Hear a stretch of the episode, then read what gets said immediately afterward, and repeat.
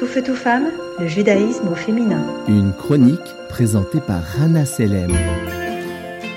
C'est l'histoire incroyable de Dr Gisela Perle que je choisis de partager avec vous aujourd'hui.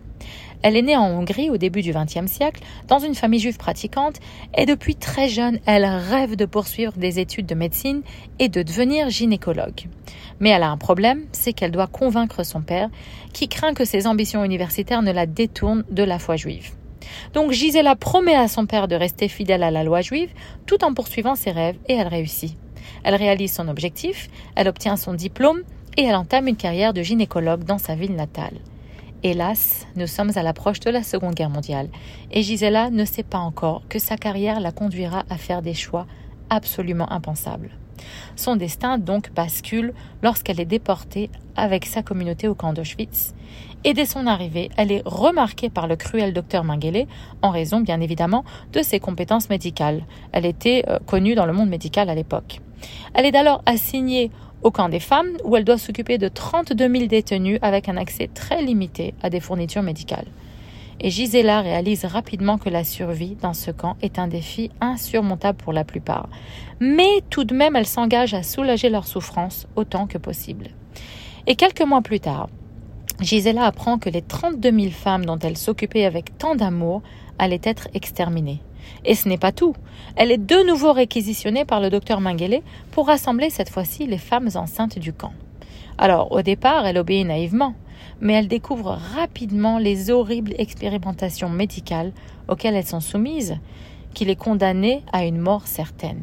Et face à cette atrocité, Gisela prend une décision tragique mais nécessaire.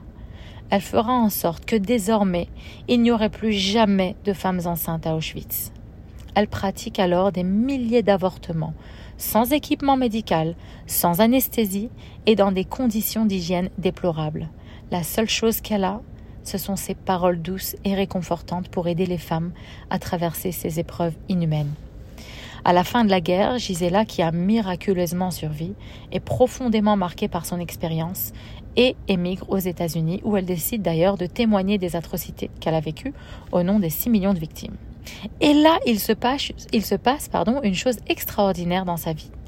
La première dame des États-Unis, Eleanor Roosevelt, entend parler de son témoignage et l'invite à la Maison Blanche. Et le comble, c'est que Gisela décline son invitation en raison des lois alimentaires juives. Mais Eleanor Roosevelt s'engage à préparer un repas entièrement caché en son honneur, et donc Gisela accepte et les deux femmes se rencontrent autour d'un petit déjeuner. C'est à ce moment qu'Eleanor Roosevelt encourage Gisela à reprendre sa passion pour la gynécologie. Alors au début, Gisela est hésitante, ce qui est tout à fait compréhensible vu les traumatismes qu'elle a subis. Mais grâce aux encouragements de Mme Roosevelt, elle reprend sa carrière de gynécologue et devient une figure respectée dans la région de New York, spécialisée dans la fertilité.